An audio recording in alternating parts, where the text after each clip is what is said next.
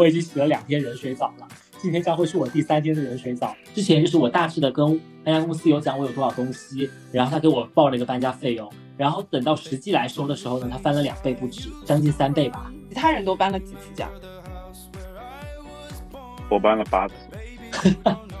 其实当时沟通的时候非常的困难，因为我记得我两三天都在为这件事情而烦心。就经常有的时候胡思乱想，我就想，我要是一不小心出了什么事情，需要大笔的资金，这就是我的后路。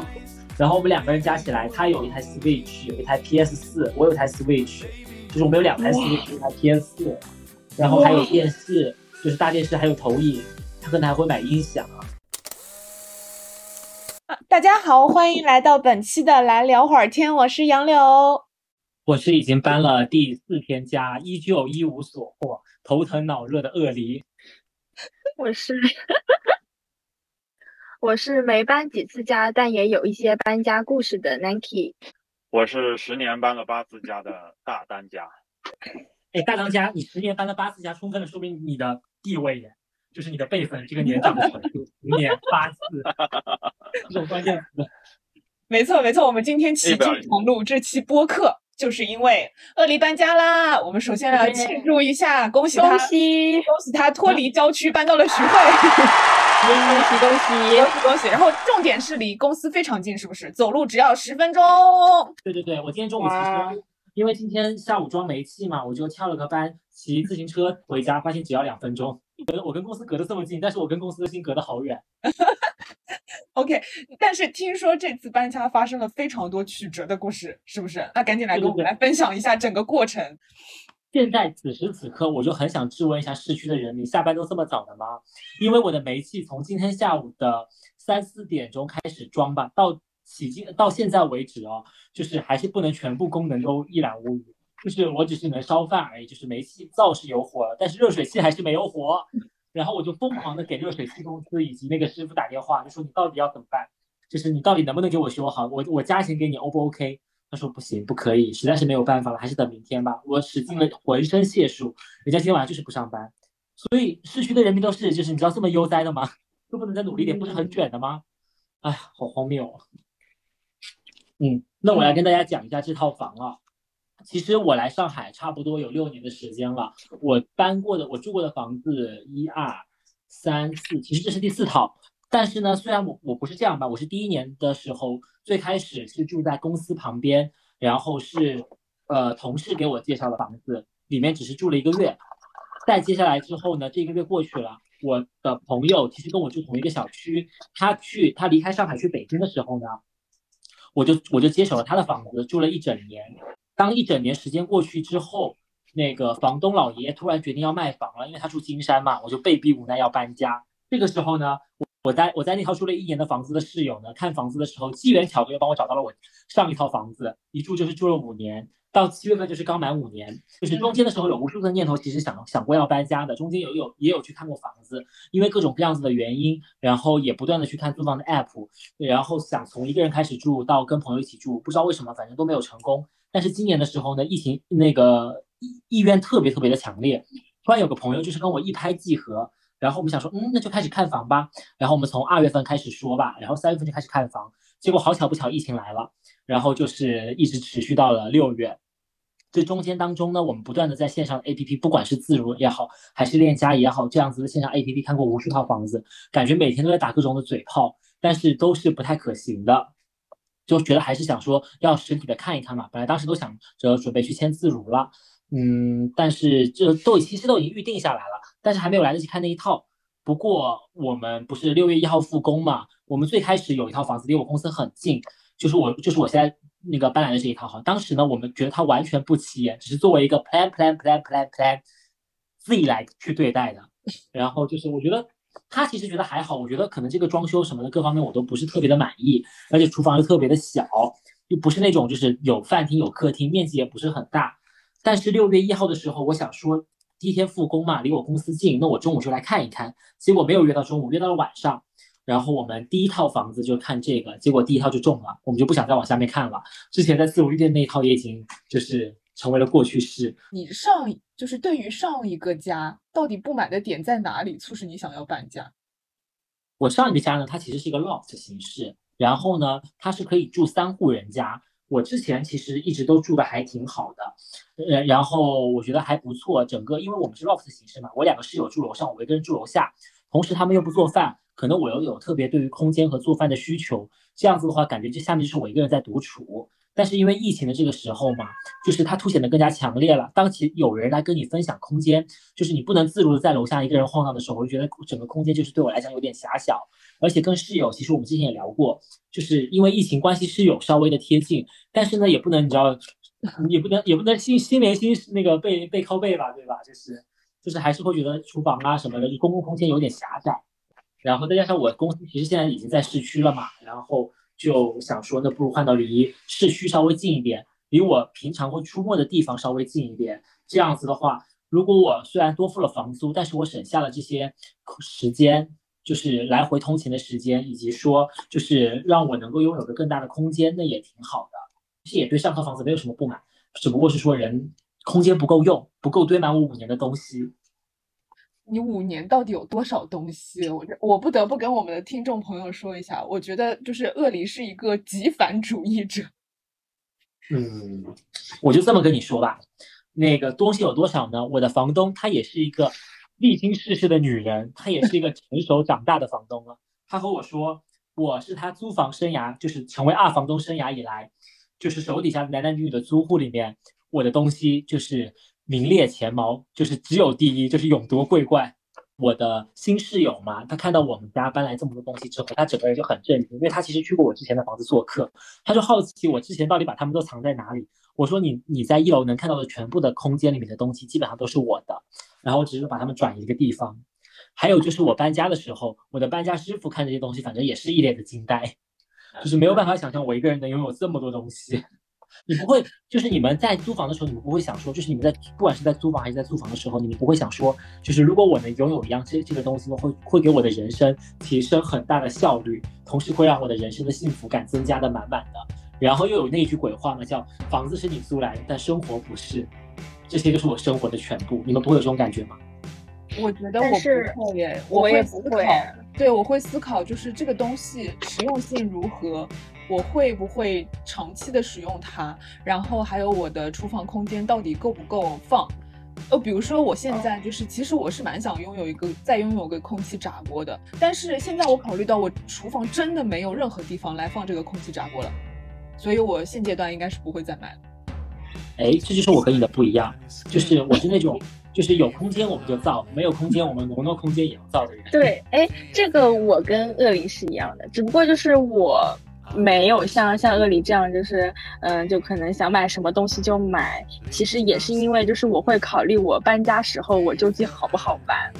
我我买东西的时候经常是这个样子的，因为我其实很很多时候都是就是想买就买了嘛，然后就是也不考虑后果。但是因为我在英国那那段时间，然后就养成了一个习惯，因为我当时在英国，我就想着我现在买的这个东西，我到时候好不好打包回回国，然后 就是我我当时就养成了这个习惯，所以我现在买东西的时候也会想说，我之后好不好搬？如果我不好搬的话，那这个东东西我可以暂且没有。但是我想到的是说，如果我当下买了，我确定。我能够用到一到两年的话，尽管使用频率低，但是这一到两年也是给了我一些增加了幸福感。搬家嘛，无非是说再多加一点搬家费用。讲到搬家费用这个东西，我跟大家再讲一下我东西有多少哈。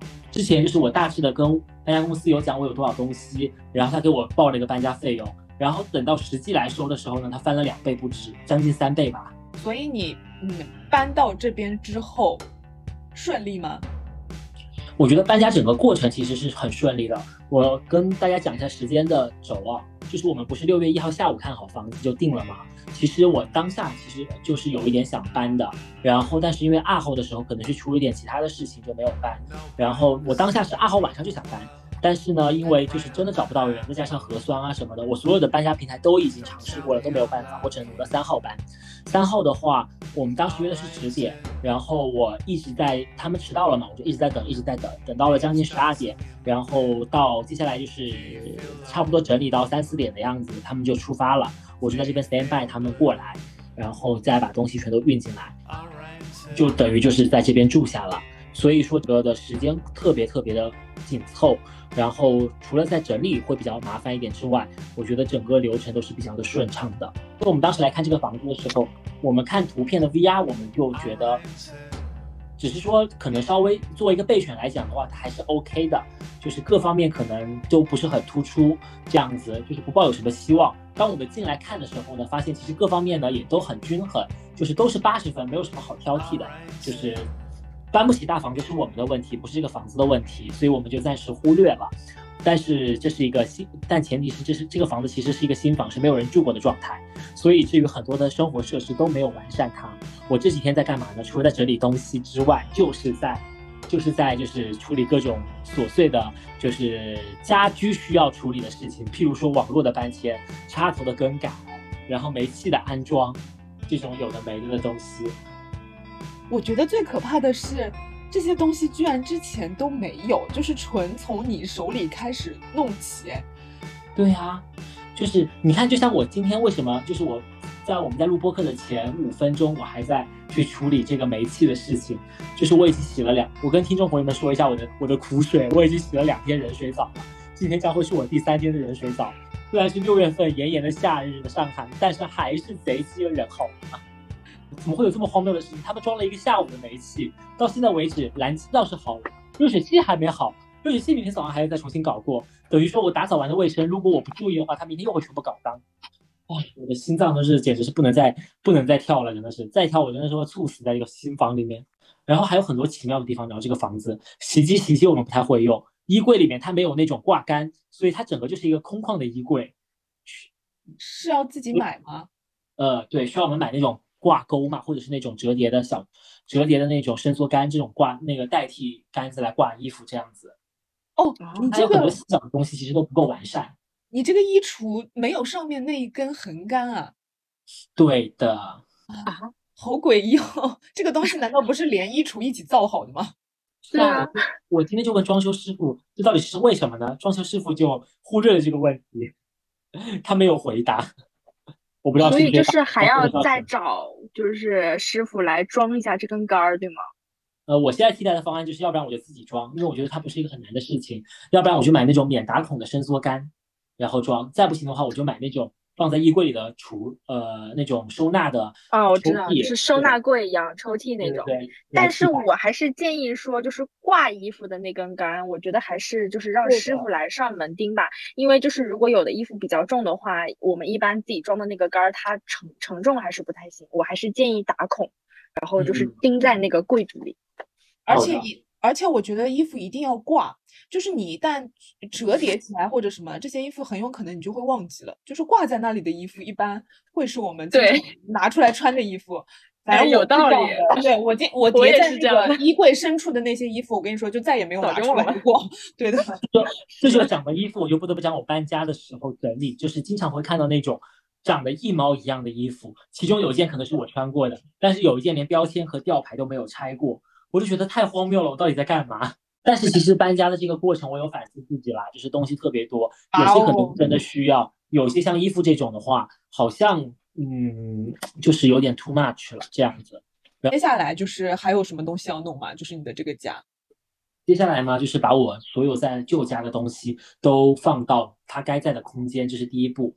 第二步呢，就是把所有未完善的设备全都完善一下，譬如说那个煤气，就是这个热水器。譬如说衣柜的那个那个杆子，譬如说我们卫生间可能还没有那些就是可以晒毛巾或者是挂一些日常衣服的东西。然后接下来的话呢，就是在迎接我新室友。目前为止的话，只是我搬了家，我室友还没有搬进来。啊，那我感觉你们就是这个零零碎碎，你和你室友都搞好，至少还要两周的时间哎。嗯，目测可能或许是这样，但我其实就是是巨蟹座嘛，我不知道大家有没有。巨蟹座的听众好，我觉得巨蟹座还是很爱去整理东西的，就是他们会时不时的，就是想要去改变一些空间，就是尤其是家里这个氛围氛围啊，他们希希望在家里面住的更舒服一点，时不时的会整理啊、清空啊这样子。我觉得这对我来讲的话，算是另外一种方面甜蜜的负担吧。那本金牛座就是不怎么喜欢改变房间格局的人哎。真的吗？我以前的旧家虽然那么小的空间，但是我也要基本上一个月要换一次格局，就是衣柜啊、书柜啊，然后床啊，然后什么的调调位置。像像我这个像我这个房子，反正现在住了一年多了，就是跟我刚搬来的时候没有任何改变，就是除了可能多了一些细碎的小部件之类的，其他都没有改变。我记得唯一有一次改变我房间的格局，是因为湖南奇，就是当时我跟他还在一起合租，在那个九十九号楼的时候，哦，有一次我们俩一起去一个朋友家里面玩嘛。嗯，然后他那个房间就是有一块很完整的地方，可以让我们坐下来，然后在那边一起聊天，就是吃点东西什么的。然后那天从那个朋友家回来之后呢，我就跟他说：“我说，哎，我好羡慕我们我们那个朋友啊，就是他有一块地方，就是可以完整的，就是大家一起坐在一起。”然后我说我的房间就没有这样的一块空间。然后，然后他他就说。他说你可以啊，他说你这样，呃，把这个床挪到这里，把这个柜子挪到那里，然后什么书桌挪到这边，你看这样不就多出一块空间了吗？然后我一听，哇，这个工程量好大呀！我说那嗯，再说吧。他说，哎，没关系啊，我我帮你搞嘛，我们今天就把他这个东西给搞定，然后。然后就，然后，然后当天晚上我们就在一起搞那个东西。其实我跟你说，我是很怕这种麻烦的事情的。但是他就是你知道，兴致很高昂，对，他兴致很高昂。他说：“哎呀，我帮你搞嘛。”他说：“这样多一块东西，我们就可以就是怎么怎么样。”然后我说：“好吧，好吧。”然后我们晚上就在那边弄那个对吧。我记得弄的。弄到很晚很晚，然后中间就是还是我还为此负伤，对，差一点就是湖南旗就是可能就香香晕在我的房间，工伤这算工伤，不是，是是因为就他那个床就是没有想到是个弹簧床，然后我们在挪的时候，他那个床的那个弹簧突然唰一下往上冲，然后我的那个头就是我的那个下巴就在那边，然后他那个弹簧床就顺着我的这个脖子往上，你知道吗？然后我当时那个。脖子，我感觉就是有一阵红，就是就是负伤，我觉得好痛啊！杨柳，你现在不是说你想要给厨房去腾一个空气炸锅的位置吗？我觉得你可以再动一动格局。如果你不行的话，等我搬完了家，我去给你动一动。你看，我们都是有热衷于可以就帮你动一动格局的人。那那我真的很欢迎你们来帮我动一动，好吗？就是反正现在。目前为止，我是不知道怎么动，而且我一个人，我也真的很怕麻烦。然后，但是有一说一啦，就是当时，嗯，Nancy 帮我弄完之后，确实真的就是出现了这么一块空间。然后后来是不是？嗯，对对对，豁然开朗，觉得。然后后来就是那一块空间，呃，都是用来放我的瑜伽垫，然后我在上面挥洒了很多汗水，然后减掉了很多肉，所以是是不是？谢谢湖南奇，是 是我帮助你 减了点肉。对对对对，我。然后，但是从此之后我也没有再动过了，就是那个格局，就是我后来搬家之后，搬家之前的格局，就是一直是那样。嗯，你看我自己的房间，就是我也是换过的嘛，就是我。呃，一开始住跟我回国之后住，然后我都是在同一个地方，但是我格局我都变了，就包括今天的时候，因为我我不是那个空气炸锅到了嘛，然后我厨房没有地方放，你看就是也是因为就是有一些东西来了，然后想着变一变格局，我今天就坐在就是这个窗边上，我就看呀看呀看呀，我我准备这个周末然后改一下我那个书柜的格局，然后把书柜挪一下。但是哈，我其实大家讲了这么多更改格局嘛，我觉得有的时候我们会通过房间的构造去更清楚的认知自己的行为，就是我们对自己房间的布置一定是最适应自己生活的去改变的。包括说，虽然那个杨柳这么不爱去动，但是 Nike 都 Nike 来去帮忙去修改过格局之后，你会觉得住得更愉快。这其实是你应该就是觉得那是那那是符合你生活习惯的内容嘛。就是我们通过这样不断去调整房间，也在不断的去让自己适应这个房间，以及说给自己去找到一些自己的认知，然后通过房间的格局构造啊，就是看看自己最顺手拿到的东西是什么，自己平常的习惯是什么，自己的爱好是什么，自己最重要的东西是什么，我觉得是都可以通过这个这件事情得以体现。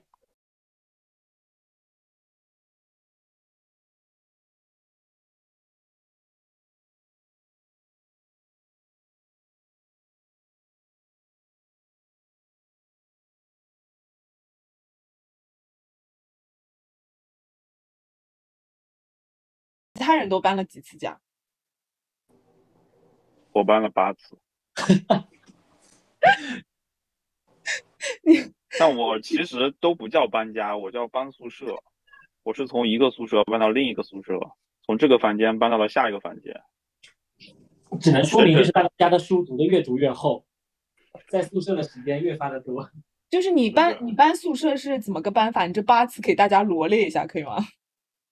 啊，这个时间有一点久远，那得从我刚考上大学本科的时候开始，有一点乱啊。就是就是从大学一年级的时候，呃，从因为换院区搬了一次家，然后转专业搬了一次家，就是第一年就搬了两次。那个时候东西还不多，真的是不多。那那时候也不会网购，所以说基本上搬起来没有什么困难的，无非就是丢了呃又丢了一部自自行车，因为呃因为锁的问题就没有搬，但是东西都不是很多。后来就本科毕业搬家，本科毕业因为要过渡嘛，过渡的一个临时宿舍，因为我是直接升了研究生嘛，搬了一次家。我研究生阶段的时候搬了一次家，就是我正式读研究生的时候搬了一次家。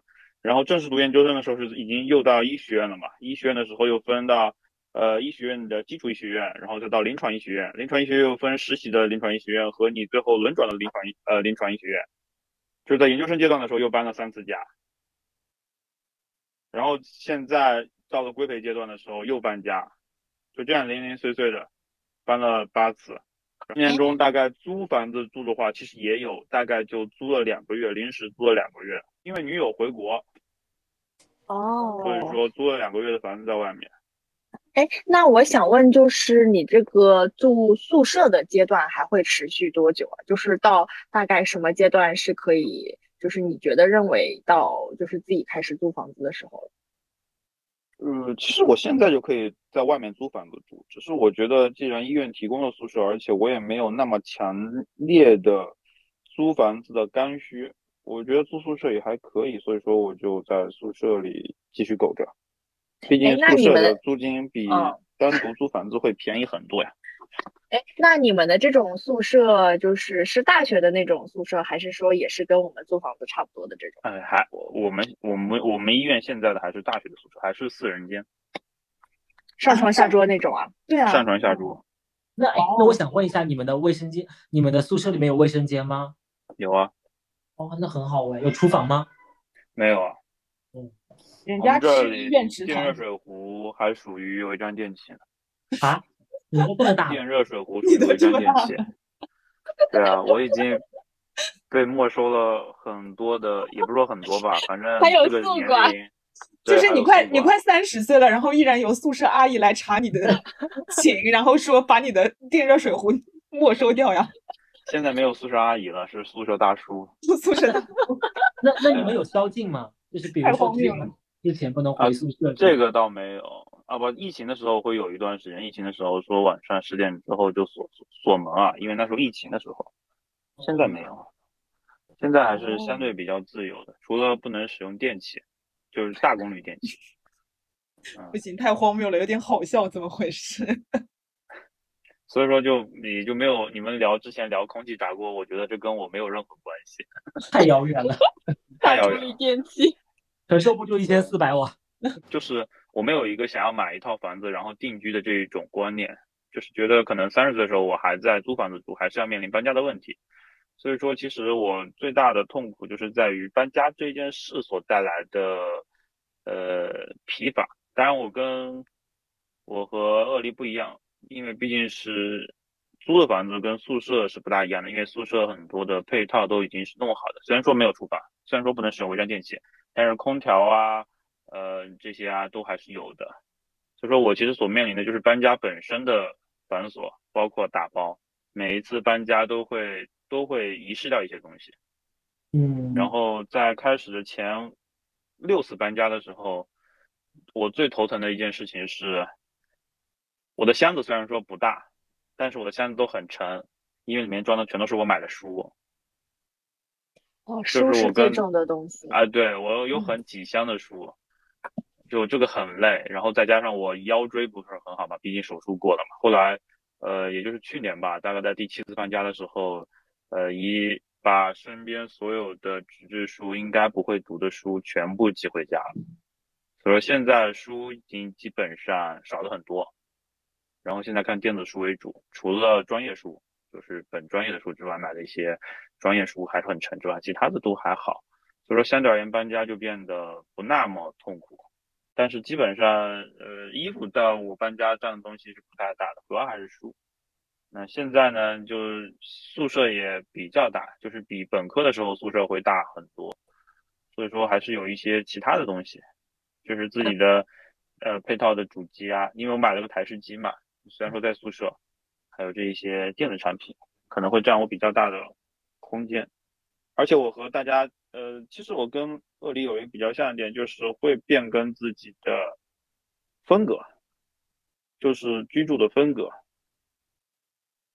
就是我有的时候自己很累的时候，就是很没有状态的时候，我会把我的呃居住环境进行一个重新的整理，就无非就是说啊这里放个显示器改到放那里，或者说原来是双屏的现在变成单屏，或者说这里原本是我只是看书的呃地方，我给大家再加一点其他的东西。但是我觉得这个对我的状态是一个很好的帮助，就是理东西就东西，理东西本身这件事情对我状态的调整。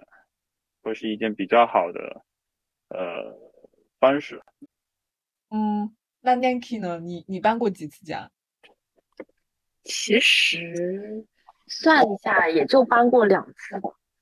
呃，因为我感觉我好像没有在不同的地方住过很久，就是毕业之后，然后第一年是跟雪芝就是住在徐汇区那边嘛，然后第二年就搬到浦东这边来了，然后一直在这里。然后中中间就是出国了一年半的时间，出完国之后又回到了同样的地方，所以算是没有搬过很多次，但是就是每一次搬家也是非常的疲惫，因为我本身东西也是蛮多的，然后衣服也是非常的多，然后每一次搬的话都是呃需要就是像货拉拉就这种。司机啊，帮忙搬上搬下，然后也会有的时候叫上朋友啊什么的，就是帮忙搬一搬。啊，东西是蛮多的。我记得，其实我出国之前那一次，还是我妈帮我整理的东西，然后我就是把所有的东西都放在了我姑姑家。当我再一次搬回来的时候，其实很多东西都没有拿回来，就包括刚刚嗯大当家说的书，因为我其实之前的专业书啊，我其实都是舍不得扔的，因为以前就是上面有我很多以前的一些笔记嘛，然后再加上我觉得就是很多专业的书，我觉得。也也是之后是什么，也不是传家之宝，就是总觉得是我专业相关非常重要的书，所以我会一直留着，到哪儿都会搬，非常的重。但是这一次的话，我就是没有一本书是搬搬过来的，因为太重了。我也知道，就是我其实并不会翻看，只是说希望以后在我自己真正的有我自己家的时候，能够搬进我家，然后在我可能五年、十年之后再回看的时候。嗯，我曾经学过这些专业。你就像我现在，我们家也有很多我爸妈就是可能十年前、二十年前的书，都在我家那个书柜里摆着。这一点我我真的蛮也是蛮有同样的感受的，因为我之前的话就是就那些书嘛，从大学宿舍里面搬出来的时候就呃跟着我嘛，也是辗转过两个地方，然后。嗯，去年就是搬到自己这个房子里面来之后，我第一件事情我想的就是打一个那个书柜书，就是原来那些书在我那个呃租的小房间里面的时候是很委屈的，挤在一个非常简易的破旧的一个书架上，那你还记得吗？然后就是对，然后那个书桌和书柜，呃，那个东西都不能叫书柜了，就是那个简易的书架。书架的对，然后那个书桌是挡着那个书架的，等于说我拿书的时候基本上是就是非常艰难，然后很多书都落灰，因为它没有外面的那些罩子嘛。然后后来就是呃搬到这边来之后，我第一件事情我就想着打一个那个书柜，然后后来把那些书全部都放进去之后，边上还放下放下一些我自己喜欢的那种小的装饰品。我经常我跟你说我没事我就站在那个书柜前面端详它。我会觉得哇，好棒啊！我这个书柜打的，然后里面的那些就是书就放在里面，然后后面也陆陆续续的添了一些新书。虽然我现在也大部分都是以那个看电子书为主啦，然后呃，原来的那些旧的大学里面的书，然后也都在里面，和以前一些笔记什么的，我也都没有扔，就经常自己的站在那个书柜前面端详，都觉得嗯，好棒哦，我拥有这样一个书对。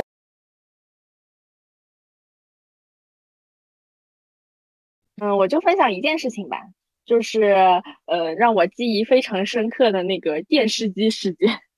其实这个事情呢，就是要追溯到说我出国前，因为我出国前呢，为了能够帮助杨柳找到一个还不错的室友，所以当时呢，我就呃在朋友圈搜集了一下，看看最近有什么想要租房的人呀、学妹啊什么的。然后当时就呃搜到了一个，就是我当时在上一家公司的一个学妹吧，然后她是快要毕业。所以我觉得，嗯，那个时间也比较合适，所以就问了一下她，然后最后就是他们有两个小姑娘，就住住在了我，就是因为我这是主卧嘛，就住在了这个主卧。然后呢，我出国的这段时间，他们就一直住在这里。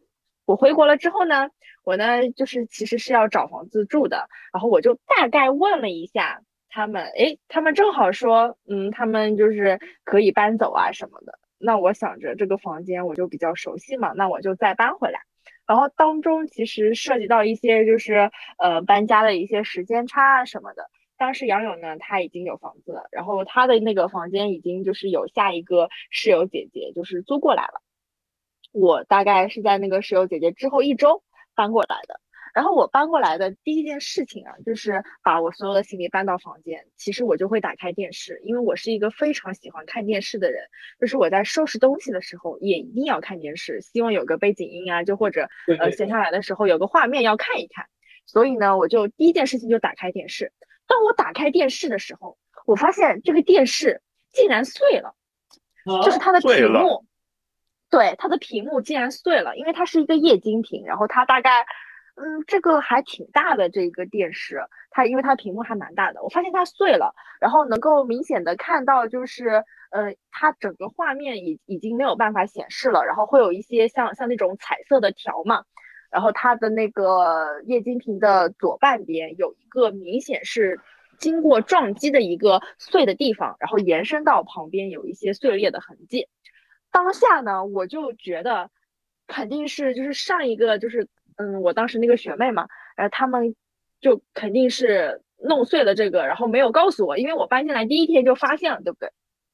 我呢就拍了张照片，然后我就问他们，我说这是不是你们弄坏的？如果是你们弄坏的，你们要赔呀，因为这个都是房东的东西嘛。然后我可以确定，就是我自己可以确定，因为我第一天搬进来，我没有碰到任何。他说他不知道这件事情，意思就是他想甩干净嘛。然后我当时还挺急的，我就想说啊，他不知道这件事情，难道是我在把行李搬进来的时候不小心碰到了？我还自我怀疑了一下。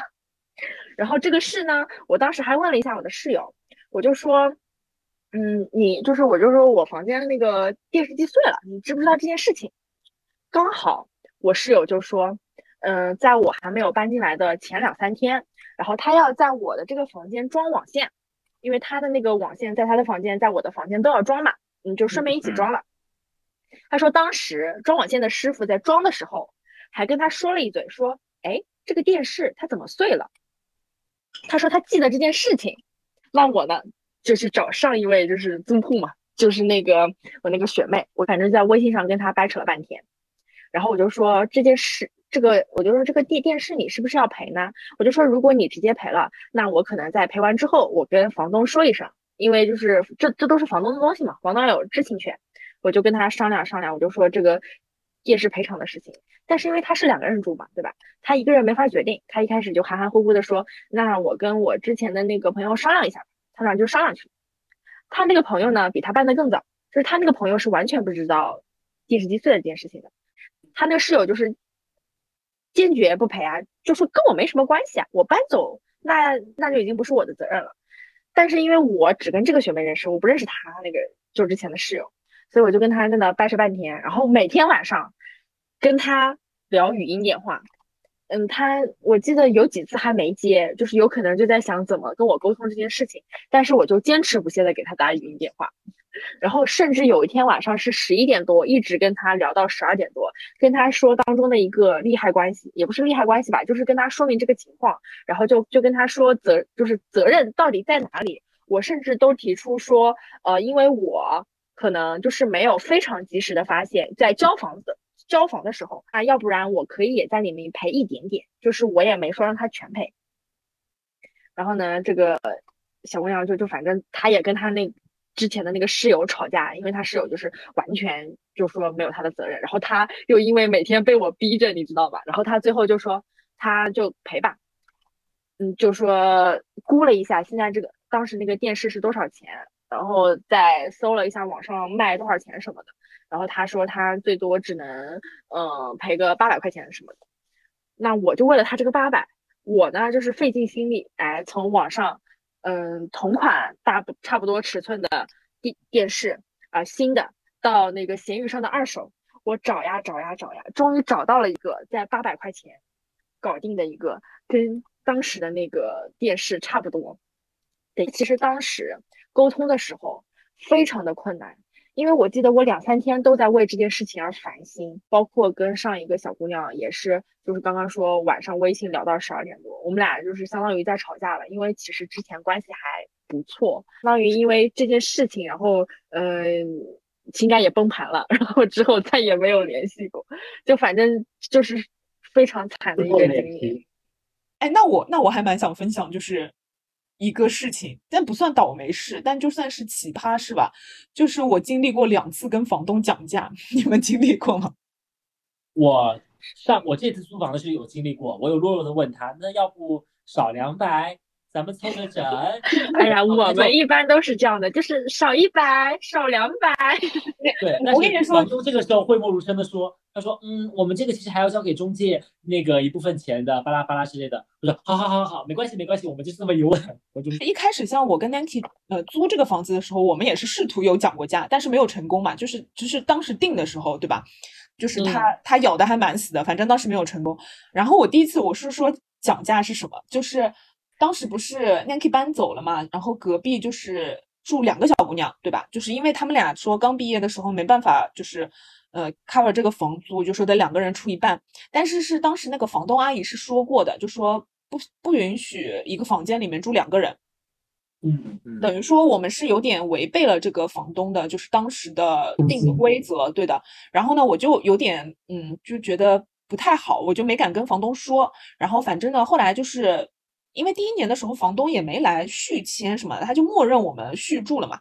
就后来他也没有上门来续签，怎么样？就是他也不知道这个情况。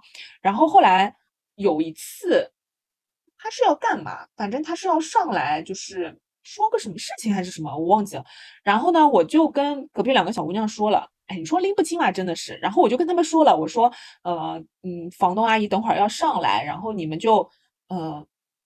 我当时说的是你们出去一个人，还是就是另外一个人躲在房间里面不要出来，还是怎么样？反正我意思就是说让他们就是假装住一个人，你懂吧？然后呢，对，然后呢，后来呢，哎，我也是好死不死，我就我当时当时约了几点，我结果我就想先去一趟超市，结果呢，后来那个阿姨提前来了，她就在楼下摁摁门铃什么的，然后然后你说我都已经说好了。就结果他们也不听我的，他们就两个人一起给这个阿姨开了门。哎，我也真的是绝了。反正呢，就是我我回到家之后之后，那个阿姨就发现说隔壁住了两个人了，然后她就反正聊了聊了一下，我就说了一下前因后果嘛，就说为什么会隔壁住两个人什么的。聊着聊着，她就说要涨价。他说因为因为隔壁住了两个人了，就是每个人要这个房间要涨两百块钱，每个人多涨一百。你说就是大两岁年纪真的是太难了，然后那两个小姑娘呢就一直在那边求说，哎呀，我们嗯就是刚毕业出来什么什么的，然后他们就让我就说嘛，就跟这个阿姨说，然后我真的是用尽我的洪荒之力啊，又是撒娇，又是讨好，然后又是跟阿姨套近乎，然后就是跟阿姨就是嘴甜，然后说话，我就说，哎呀，他们就是刚毕业出来，真的没有什么钱，然后所以才有两个人一起住啊，然后什么，然后我就说，哎呀，他们也是就是。正当职业，身家清白，反正就是说了一大堆，就是为了让阿姨不要涨他们两个每人一百块钱。我当时，我当下第一次发现，原来我是能够就是凭借我的这种就是甜言蜜语的功能，跟中老年妇女打成一片。嗯，结果结果后来就是那个阿姨真的是有被我磨到不行，就说哦那就不涨他们了。然后她走的时候还说，哎呦杨丽人在帮我倒家倒家务。她意思就是说就是。我一直给他，对我一直给他倒江湖，就是一直给他倒江湖，然后就是磨他什么的，然后让他就最后放弃了这个事情。然后，然后还有一次就是后来那个，呃 n a n k y 回来之后嘛，他跟那个小姐姐就是，呃，然后我不是就是要嗯搬到这边来住嘛，我这个房子就转租出，房间就转租出去了。然后转租了之后呢，呃，但那个阿姨是有提前跟我说的，她说呃想要涨价，就是他说是每个房间涨两百块钱，好像是。然后呢，我我是转租的时候，我是有把这个事情就说清楚的，就是在那个转租的协议里面。呃，后来呢，那个小姐姐意思就就是说，还是想讲讲价，就是在签合同之前。然后，那你还记得吗？就是那一天晚上，大家相约在我的房间里面。那一天基本上是靠你和我。对，然后，然后呢，就是就是整个画面，你知道吧？其实本来这个事情也不关我事了，对不对？对，就是对。对，然后呢，我一开始呢，我也没有发表言论，就是我坐在我床头，我就看着这一幕，你知道吗？就整个画画风非常的诡异，就那个阿姨坐在我的床边，然后。嗯，Nancy 和那个小姐姐就坐在两张凳上，就是坐在那个阿姨的对面，然后他们就在那边讲价，就是非常的焦灼，然后非常的僵持不下。然后那个阿姨就一直说：“哎呀，我已经什么，就是给你们住了好几年，也没有涨过价啊，什么怎么怎么样的。”然后那个小小姐姐就说：“哎呀，就是能不能再便宜一点？反正一直在焦灼在里面。”然后后来实在是我受不了了。我就说，我就说，那这样吧，就是大家各退一步。本来说要涨两百，然后我说每人各退一步，就是打掉一个打掉一个零头好了，就是每人后来涨了一涨了一百五。我就真的是，我们现在想来就对，因为我觉得当时这个涨价吧，就是室友姐姐总是以周围多便宜来激那个房东，我认为这是不对的。我认为反而就是他会让他不想不想降价，嗯。因为我觉得就是基本上就是以人情牌嘛，就或者是怎么怎么样，然后来，对，然后我我觉得就是不要有对比，你你一有对比的话，那房东倔脾气一上来了，他他可能还会说，那你就就去租别人的呀，你租我这干嘛？就是你知道吧？就是如果如果我如果我是房东，我肯定会会这么想，就是我觉得原本都已经快要同意差不多了，然后哎，突然这句话上来，我觉得又回到了原点。反正最后是我受不了了，我就说大家就各退一步，又磨了半天，就磨那房东。后来那房东就说：“哦，那好吧，那就这样吧，什么的。”所以我觉得我今年又涨哦，今年又涨。哎，那我对大家其实有个问题，就是如果你真的现在要面临一次搬家，你最不你最不能扔的东西是什么？就是你最舍不得扔的东西是什么？我其实如果搬家的话，我有一个箱子，然后里面是我。可能不是算是从小到大，就是从上大学到现在，所有就是我认为的回忆的明信片也好，就或者是呃拿过的大大小小的奖呀、证书，就是还有一些我自己就是很重要的一些就是文件啊什么的，我所有的都放在那个箱子里。我可能并不并不怎么打开它，但是在很多很重要的时刻都会就是在里面拿出来一样东西，证明就是 我。我本人曾经有过这段经历，那要我那要我说的话，我可能会很煞风景，我会把所有值钱的东西都给带走，比如说我的，比如说我的电脑、我的 iPad、我的手机。我其实有点也是，呃，可能也是自己的电子产品可能会带的会比较走吧，因为里面有很多东西，就是包括我之前。我公众号所有文章的素材，就有很多东西是，就是说它属于你的，就是你觉得是它是真正属于你的东西。然后其实我有一阵子是因为我要搬家嘛，我有很多书，其实我也有一个，就是做这件事情也是做了一个选择，就是这群书中你觉得哪一些书是你一定要留给自己的，就是也做了一些选择，就是确实有一些书你觉得。你一定会要带在身边的，比如说，呃，像我这个阶段，比如说我就傅雷家书，我会带在身边，因为我第一次看傅雷家书的时候，我其实感觉到，就是它其实是一个父母对于一个子女的一些嘱托，尤其是像我们现在一个人在外面，可能父母不在身边，那么其实这些书，有些书是你会带在身边的，然后但是。呃，怎么说呢？就是说，虽然说会带在身边，但是你你的问题是在于说，我搬家的时候一定会带什么东西？那我其实觉得我会带一些有自己真正烙印的，自己不像不会不希望失去的，比如说像 Nike 的这些明信片，像我的这一些很多的写作的素材、写作的内容。这就是我可能觉得我不会丢弃，或者说一定要选择带走的东西。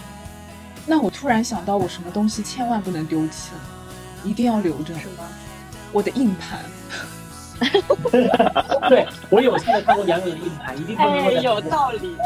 随身携带，不能不能就是丢失的那些快乐的东西。嗯，对。我很，我突然有点好奇了，这些快乐的东西是什么呢？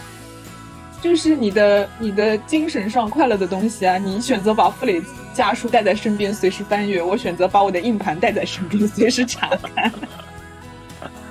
因为现在就就是一些云上的也不是非常的保险，啊对啊对啊啊这倒是这倒是。之前就是觉得太就是云太不保险了，我才买的硬盘嘛。没错，就是死了之后要把硬盘烧给我，记得。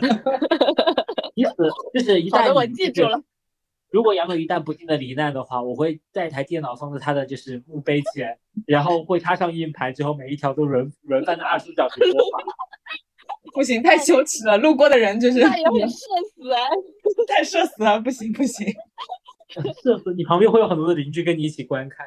我的天！到了地地下会不会有有人找我要资源啊？我的天呐！咱家唯一不能丢的东西的话，那就是猫，我们家宝贝，真的。哦，这个我们家宝贝，这个东西，这个不算东西吧？嗯，就是不能丢的物，就不能丢的。绝对不能丢的一个，哎，怎么说呢？就是绝对不能丢的一样身边的宝贝，那就是我的猫。但你这次差家二三丢了。嗯，他没有丢了，他他有在吓我。就是这一次因为搬家的时候，他对新房会有应激嘛，他就自己藏在了某一个不为人知的小角落里面。当搬家公司开门进来的时候，就是我巡视一圈找不到他，我以为是因为搬家公司的原因他跑出去了，我整个人就是大惊慌失措，在整个小区楼道里面。就是来回的踱步，上下的翻攀越，就是为了去找他。直到我已经累到精疲力尽的时候，发现了他在某一个柜角落里面探出小脑袋，我整个人就是大松一口气，嚎啕大哭。是真的嚎啕大哭 啊！是真的嚎啕大哭，在搬家公司面前，就是真的是觉得整个人就是哦，这是我唯一不能丢的东西。你所有东西丢了丢丢了丢了我也就算了，就是无非是钱可以买到的，但是我的猫其实。它就是我生命的一部分。你们每次搬家的时候会有哪种情绪吗？就是我像我每次搬家就真的很很不舍那种感觉。因为我昨天有看那个十八的那篇文章嘛，然后我也我有在底下留言，我就说就是特别不舍的那种情绪，就是比如说上次呃从那个九十九号楼搬的时候，因为九十九号楼真的住了很长时间，就是。嗯，里外里应该有三年左右吧，这么久？嗯嗯，有的，差不多，有的有的。然后然后就真的有很多回忆在里面的，因为比如说第一年的时候，我跟 Nancy 一起住，就是就是那个我们每次都在那个小过道里面，厨房，因为我们那个厨房 也没有厅，也没有什么。但是我们硬要在厨房里面吃饭，然后在那个小过道里面搭一张那种小桌子，然后 iPad 还要支在那个就是料理台上，然后在那边看，然后也要在里面吃饭，然后包括像像那个帮我搬房间那个格局什么的，还差点锁喉在那里面，就是就是你真的留下了很多回忆，然后哪怕就是嗯后面两年跟那两个小姑娘住的不是很愉快，但是我自己的房间我觉得也是有弄得越来越。好看嘛，算是，然后在里面住了住的那种状态也很舒适。其实，因为因为我是从九十九搬到三十五嘛，就是也没有叫货拉拉什么的，就等于是我跟我爸妈什么的一起，就是，呃，慢慢挪，慢慢挪，东西都慢慢挪过来的。然后就是搬了还蛮好几天的吧，就是最后搬空，嗯，关门那一刹那，真的就是有伤感一下，就感觉好像这一段的岁月都。消失掉了那种感觉。你们你们每次搬家的时候都什么上心情？嗯，我也有同感，因为我是其实在那个房子住了五年，它就好像是我身体的一部分。我每天到了家，我可能都闭着眼睛，我都知道东西先放在哪里，然后要去干嘛，然后再做什么样子的行为，就是整个一个过程就是行云流水一般，就好像是长在我的身体里面一样。我熟悉房间的每一个角落，我甚至清理过房间的每一块地砖。然后我对它进行了无数次的改造，那里面承载了我这么长久以来的梦想，包括说它见证了我成为一个什么样子的人，嗯，我都觉得它是一个有灵魂的状态，就是它已经不是一个单纯的房子了，而是能够承载我的一个灵魂。其实每次搬家呢，更多的时候是指一个阶段的结束，所以说它给我的感觉，就是说它其实就是一个节点。